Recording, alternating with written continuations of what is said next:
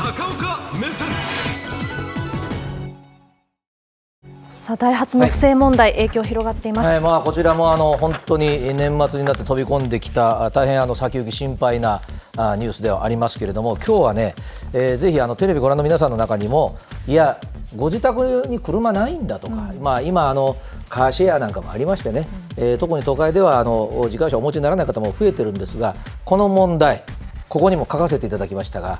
長引けば長引くほど日本自体を揺るがす。車を持っていない方の暮らしにも影響出る可能性あります。これやっぱりあの10年前に起きても大問題だった20年前でも大問題だったということは当たり前なんですが2023年はさらに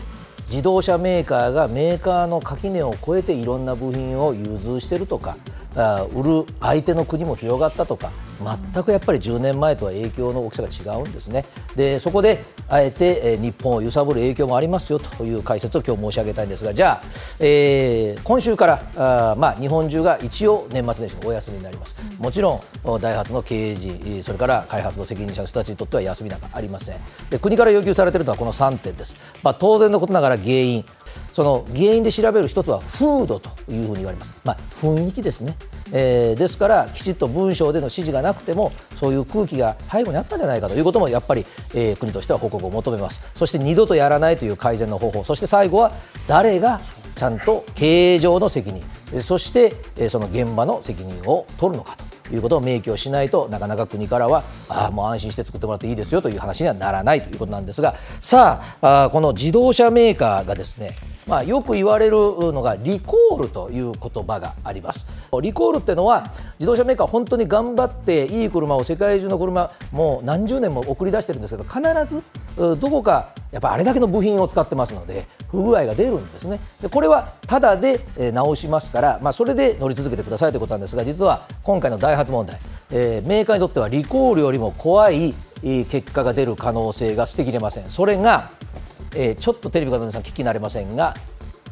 型式指定というものを取り消されます。でこの型式指定というものは新しい車を開発します。そして国に持っていって当然のことながらいろんな法令に基づいてブレーキ排ガスの濃度いろんなことを試験するわけですね。今回の問題はここをおちょっとお不正を行ったと。おおかしなデータを出したと。いうことがあるわけですがまともなデータを出してまともに合格していれば型式証明というものをもらってこの意味はどうぞもう大量生産してもらっていいですよ、で大手のメーカーさんは当たり前ですが車ってのは何分に1台というペースで作っていかないと儲けが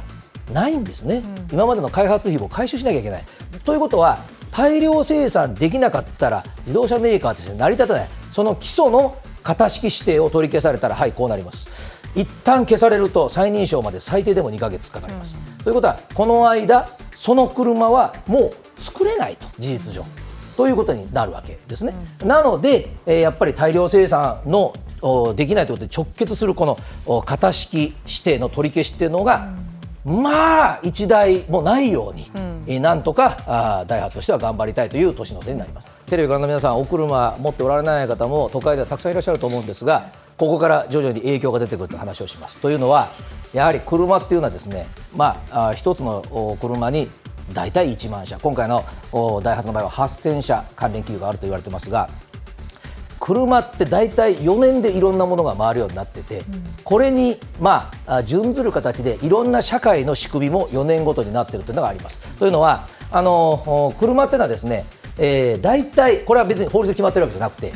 新型が開発されてあるいは同じ名前の車でも新しいデザインになる新しいエンジンを積むっていうのが大体4年サイクルだと言われてます。で自分のところはもっとゆっくりやりたくたってライバルが4年ごとにやるわけですからまあ大体皆さんそれに揃ってくる。そうすると自動車ローンも大体3年から5年この4年を間に挟んでっていうのが一番多いわけですね。つまり決断をするのが4年目だからです、で、えー車検車いろんな検査をしないと国の OK ないと走れませんけれどもそれも1回目の車検は3年です。であと1年あるから新車のサイクルまで考えませんか？ということもある。それから、えーやっぱりあのおそれ以外もですねえーいろんなことがこの4年っていうね、えー買い替えのおサイクルに従って、えー組まれているというところがあるんですがもう一つあるのが税金なんです。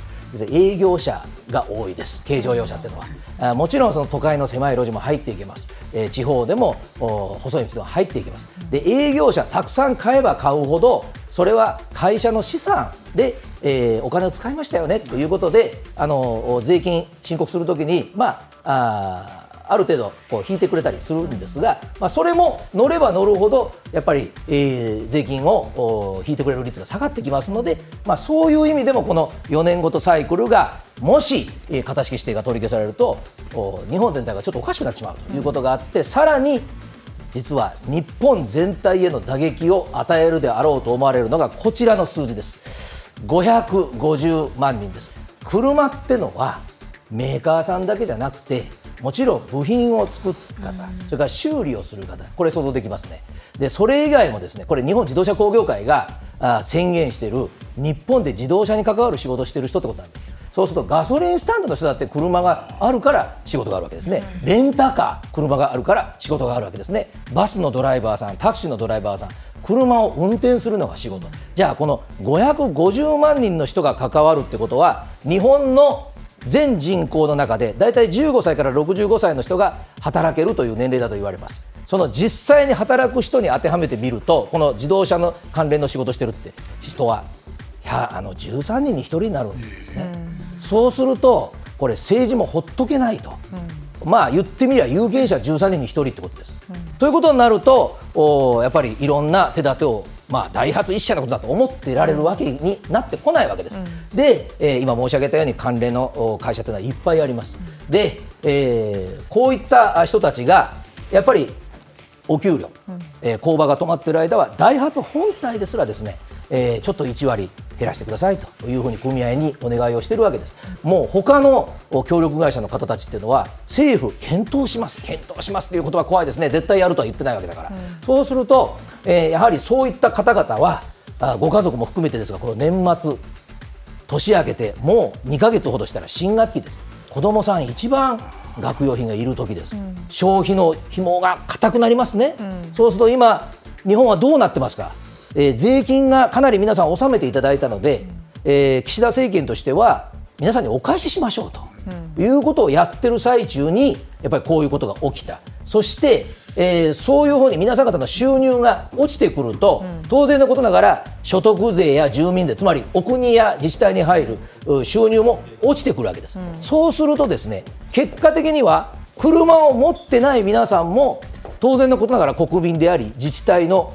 市民であるわけですね。でそういった方々の所属している国自治体の収入が減るということは、はい、どんどん話はやっぱり広がっていってこれは別に妄想でも何でもありません。現実で起こることですがじゃあ税金が余ってるからお返ししましょうなんて話になってたのに。全体として入ってくるお金が実はなくなってきましたよとこんなことが起きるから。そうすると自治体の住民サービスが下がる。そうなると政府は自動車メーカーを応援することよりも、自治体自体をですね、まあ、地方交付金で応援しなきゃいけない、これ税金です。まあ、あの今、日本でね、えー、この問題が起きて、えー、そのダイハツの経営陣よりも考え方によったら、本当はこの方が一番今、冷や汗を流してないかなと私は心配するのは総理なんですね。で総理はいろんな約束を国民にされてますけど今現在最も重要な公約は何かって言ったら賃上げなんですよ。うんつまり3月、今度、まあ、春闘というのはありますけど日本中のいろんな会社の方々がもうこれから今年も賃金が上がります。来年も上がります。1年だけじゃなくて毎年上がるようにしますっていうのが最大の公約でもうこれができなかったら岸田内閣はもう本当意味がないぐらいまでの決意を言われているわけなんですがさあ申し上げましたように3月に賃上げの効果がないとまず大丈夫かっていう風気が国民にある、うん、でさらにその今、税金たくさん皆さん納めていただいたのを返しましょうという施策をやってますが効果が出るのは6月のボーナスだと言われています。でもボーナスっていうのは企業は売上が十分あるからボーナスを出すわけで。そうすると、はい、総理の最も大事な公約がぐらついてくると。賃上げもできないボーナスでの減税効果もできないということになると解散戦略なんていうこともちょっとどうなるんだろう。いうふうに日本全体が揺るがされてくるわけであります。さらにちょっともう嫌な話ばっかりなんなんですが世界的にもこういうことが最近起きてますこれ大変困ったことですというのはあの日本製のものっていうのは長らくやっぱりメイドインジャパンと言われました、うん、ところが平成の頃にですねやっぱり人件費が高いってことで海外でいろいろものを作りましたけどそれでも日本企業が最後の製品をチェックしてるから大丈夫だと言われたのに本当にこの56年67年の間にですねもう自動車産業関連だけでもこんなに不正だあるいは部品がおかしかったとかあるいは経営がうまくいかないとかいうようなことがこれ実は世界中相手にしているメーカーばっかりです。そうするとメイドインジャパンは大丈夫なんですかと。いうこの信用問題が日に日にやっぱり海外で広がってしまう。これが私、今回の問題の一番の痛手だと思うんです、もう決してダイハツ一つの企業の問題ではなくなってくる、そうすると総理は春にもアメリカに国賓待遇で招待をされていると言われてます。でアメリカに行ったら本当は日本としてアピールしたいことがいっぱいあるはずなのにこの問題が長引いてしまえば結果的にいやすいませんあの安心していただけませんかと。いうアピールが訪米の最大の目的になるということが最もこの問題が長引くと困ることであってそういう意味では国民生活全体と日本の信用を揺るがす可能性があるので国が本腰を入れて前に出なければいけないという問題になりそうです。